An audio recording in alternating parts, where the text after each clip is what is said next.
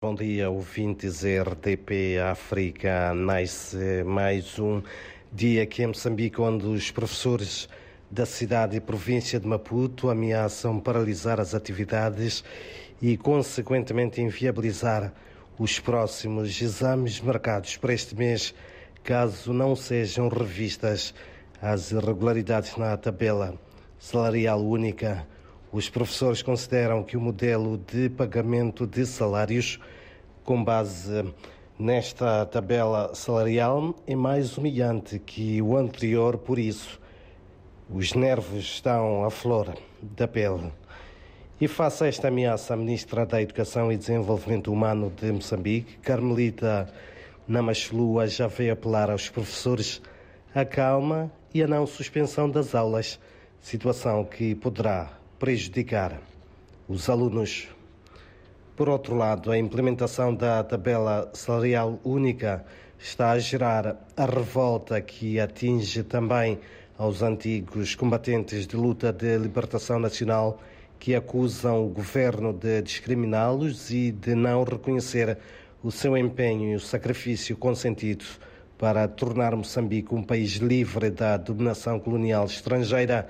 em causa está o facto dos pensionistas não serem abrangidos pela tabela salarial única.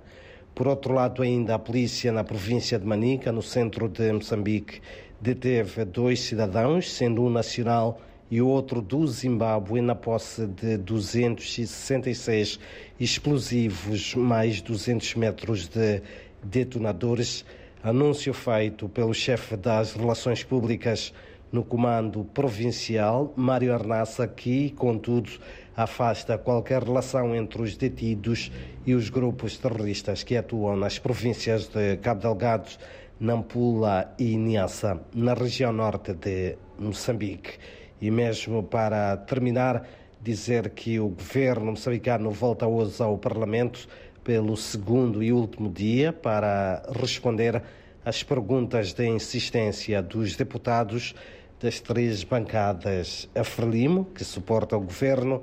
a Renamo e o MTM na oposição sobre a conta geral do Estado referente ao ano passado. Um dia também em que o Instituto para a Democracia Multipartidária, IMT, em parceria com o Fórum da Comissão Eleitoral da SADEC e a Comissão Nacional de Eleições de Moçambique, organizam em Maputo a Conferência Regional sobre mecanismos de financiamento sustentável